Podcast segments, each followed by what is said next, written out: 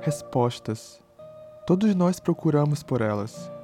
Sentados à beira do nosso poço de dúvidas, buscamos soluções, das mais rasas às mais profundas.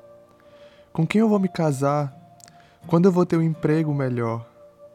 O que eu vou comer amanhã? Quando essa pandemia vai acabar?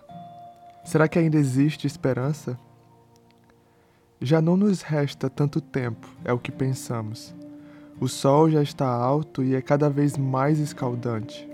Os dias passam e se acumulam em meses e anos sem que nada mude. O poço é o mesmo, a água é a mesma, e nós continuamos os mesmos, sem respostas.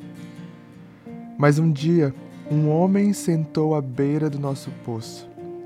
Se fez vulnerável para tocar nossa vulnerabilidade. Se fez carne para tocar nossa humanidade. Teve sede para nos falar da verdadeira água da vida. Se fez resposta para as nossas perguntas. Nunca foi o poço, nunca foi a água, sempre foi Ele, a resposta, a água da vida, o Cristo.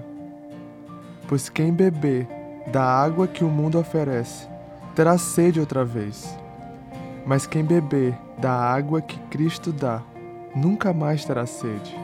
Pelo contrário, ela se tornará em nós uma fonte de água a jorrar para a vida eterna.